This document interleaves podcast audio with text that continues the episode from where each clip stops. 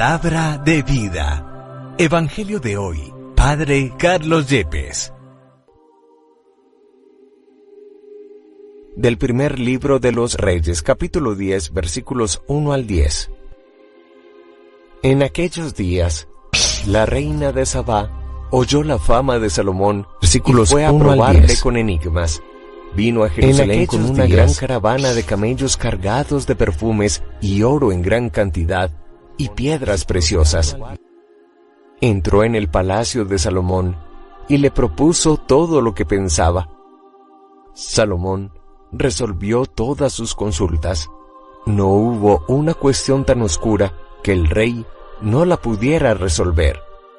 Cuando la reina de Sabá vio la sabiduría de Salomón, la casa que había construido, los manjares de su mesa, toda la corte sentada a la mesa, los camareros sirviendo, con sus uniformes, las bebidas, los holocaustos que ofrecía en el templo del Señor, se quedó asombrada y dijo al rey, Es verdad lo que me contaron en mi país de ti y tu sabiduría.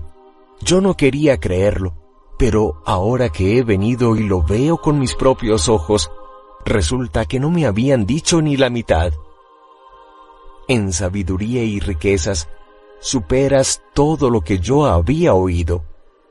Dichosa tu gente, dichosos esos tus cortesanos que están siempre en tu presencia, aprendiendo de tu sabiduría. Bendito sea el Señor tu Dios, que por el amor eterno que tiene a Israel, te ha elegido para colocarte en el trono de Israel, y te ha nombrado rey para que gobiernes con justicia. La reina regaló al rey cuatro mil kilos de oro, gran cantidad de perfumes y piedras preciosas. Nunca llegaron tantos perfumes como los que la reina de Sabá regaló al rey Salomón. Palabra de Dios, te alabamos Señor. Salmo 37 La boca del justo expone la sabiduría. Encomienda tu camino al Señor, confía en Él, y Él actuará. Hará tu justicia como el amanecer, tu derecho como el mediodía. La boca del justo expone la sabiduría. La boca del justo expone la sabiduría, su lengua explica el derecho, porque lleva en el corazón la ley de su Dios, y sus pasos no vacilan. La boca del justo expone la sabiduría. El Señor es quien salva a los justos, Él es su alcázar en el peligro. El Señor los protege y los libra, los libra de los malvados y los salva, porque se acogen a Él. La boca del justo expone la sabiduría. Del Santo Evangelio según San Marcos capítulo 7 versículos 14 al 23. En aquel tiempo llamó Jesús de nuevo a la gente y les dijo, Escuchad y entended todos. Nada que entre de fuera puede hacer al hombre impuro. Lo que sale de dentro es lo que hace impuro al hombre. El que tenga oídos para oír, que oiga.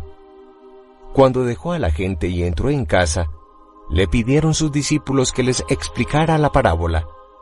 Él les dijo, ¿Tan torpes sois también vosotros? ¿No comprendéis? Nada que entre de fuera puede hacer impuro al hombre, porque no entra en el corazón, sino en el vientre, y se echa en la letrina. Con esto declaraba puros todos los alimentos. Y siguió.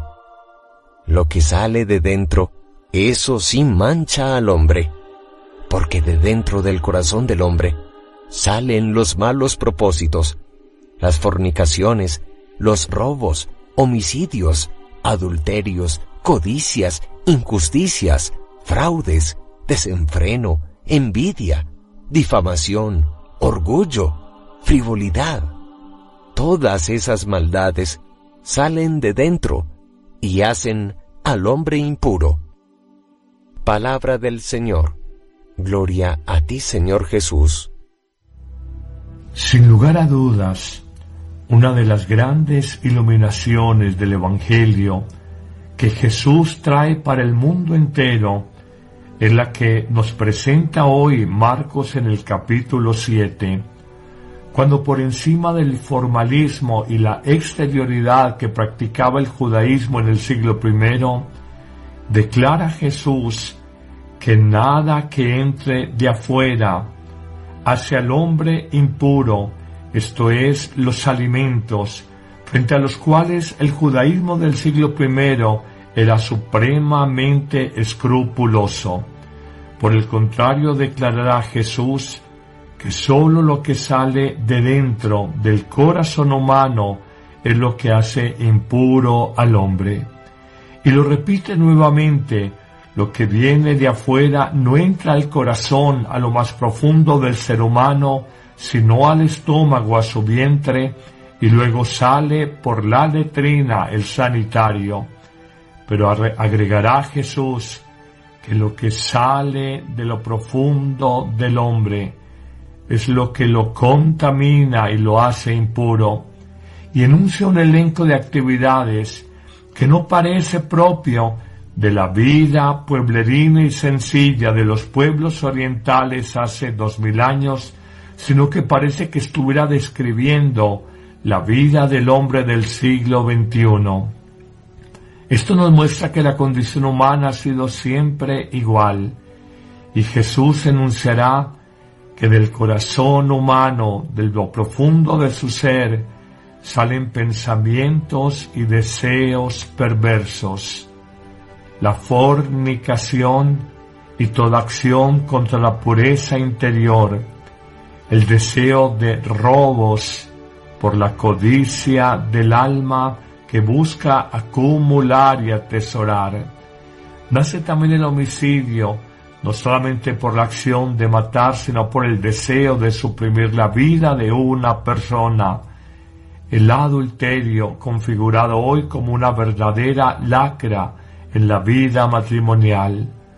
Nace del corazón humano la malicia, la incapacidad de pensar bien y por el contrario los pensamientos retorcidos, y también del corazón humano, dirá Jesús, nacen los fraudes, esto es, los engaños, el desenfreno, la envidia de unos por otros, la difamación o la calumnia por odio a otra persona, odio a una institución como la iglesia o afán de dinero, y del corazón humano nace el orgullo, que nos ha acompañado toda la vida y la frivolidad, la superficialidad en la manera de pensar.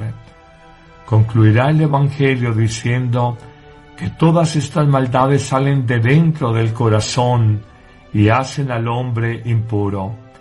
Pero quizás lo que más impresiona es que esta verdad no la dijo Jesús para el hombre del siglo XXI, que parece muy actual, sino al hombre del siglo I, mostrando que esta condición humana, tendiente o inclinada al mal, ha sido de siempre.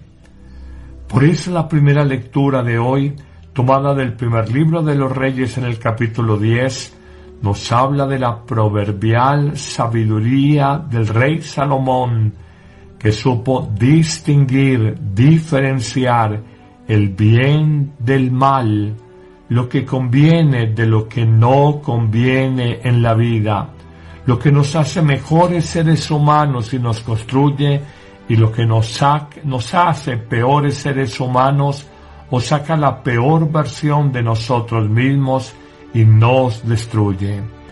En efecto, la reina de Sabá, probablemente del llamado cuerno africano, sea de Etiopía o de Somalia, más de este primer país, Etiopía, donde hubo una raíz judía muy importante.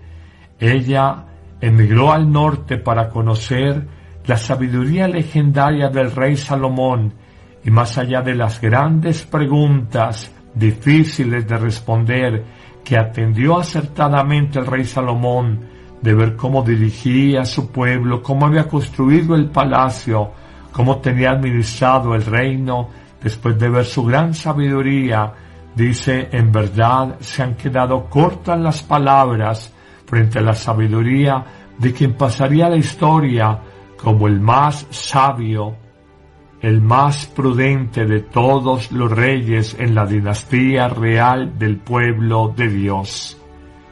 Por eso hoy se nos dice en el Salmo responsorial, la boca del hombre justo habla con sabiduría, y se nos invita, encomienda tu camino al Señor, confía en Él y Él actuará, hará tu justicia como el amanecer, tu derecho como el mediodía. La boca del hombre justo habla sabiamente, su lengua explica el derecho, porque lleva en el corazón la ley de Dios y sus pasos no vacilan. Terminará el salmo diciendo, el Señor es quien salva al hombre justo, Él es su alcázar en el peligro. El Señor lo protege y lo libra, lo libra del hombre malvado y lo salva porque se acoge a Dios. Pero concluyamos nuestra reflexión haciéndola muy actual al siglo XXI y preguntemos hoy cuáles son las mayores fuentes de contaminación del corazón humano y señalaré tres grandes fuentes. La vida en 30 años de sacerdocio me ha enseñado que lo mejor y los valores más bellos de la existencia se aprenden en la casa en el seno de un buen hogar. Y la maldad, la mentira, el fraude, el engaño, la hipocresía, el utilitarismo de una persona por otra, todo esto se aprende en la calle. Pero hay todavía un fenómeno más inquietante y es que en nuestro mundo, en una realidad novísima o muy nueva, hoy el mundo de las tecnologías nos muestran que en la red de información, la web, y más concretamente lo que hoy se llama la Deep Web o la Dark Web, la web oscura y la pueden mirar ustedes, aparece todo ese mundo de maldad, de oscuridad, de tráfico de armas, tráfico de drogas, tráfico de personas para la prostitución, comercios ilegales. Un mundo oscuro y si la web es como la superficie del océano, la dark web o la deep web, este mundo profundo es como la hondura del océano donde se mueven a partir de buscadores específicos con claves y códigos concretos, se mueve un mundo de maldad y de perversión que no alcanzamos a imaginar.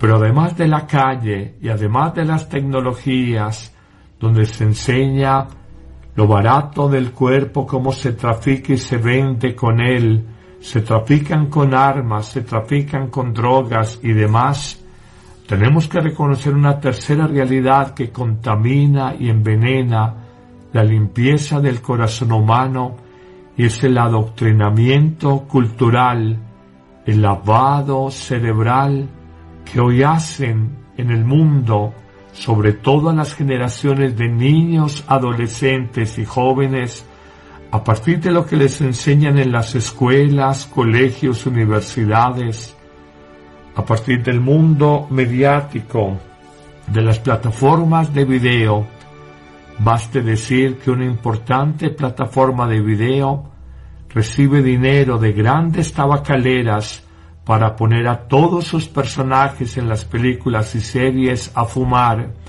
recibe dinero de todas las productoras de licor para poner a todos sus personajes de series y televisión a beber whisky y licor y reciben también dinero del llamado lobby gay internacional para poner a sus personajes en escenas gay para normalizar el licor, el consumo de cigarrillo y la vida sexual con otra orientación y todo esto es pago y obedece a una agenda concreta. Hoy estas acciones inmorales, antinaturales, pervertidas, donde la droga se normaliza, la violencia se normaliza, el adulterio se normaliza, la corrupción se normaliza, hoy la hemos aceptado. La ética muy subjetiva del hombre de hoy se acoge por tres razones. Hago esto porque me da placer, me siento bien, así me destruye esta droga o esta sexualidad promiscua y desenfrenada. Dos, hago esto porque genera ingresos económicos y el dinero es el Dios de esta tierra. Y tres, hago esto porque mi subjetividad personal, mi conciencia deformada me dice que todo está ok y que todo lo puedo hacer cuando no es verdad, recordando a San Pablo quien afirma todo lo puedo hacer en la vida, pero no todo me conviene. El Señor te bendiga en abundancia en este día, en el nombre del Padre y del Hijo y del Espíritu Santo. Amén. La Eucaristía es el principio y culmen de la vida cristiana. La Eucaristía es la oración más alta a Dios, la acción de gracias más sublime. El sacrificio pascual de Cristo que se ofrece por nosotros ante el Padre y se dona en el pan de vida que comemos.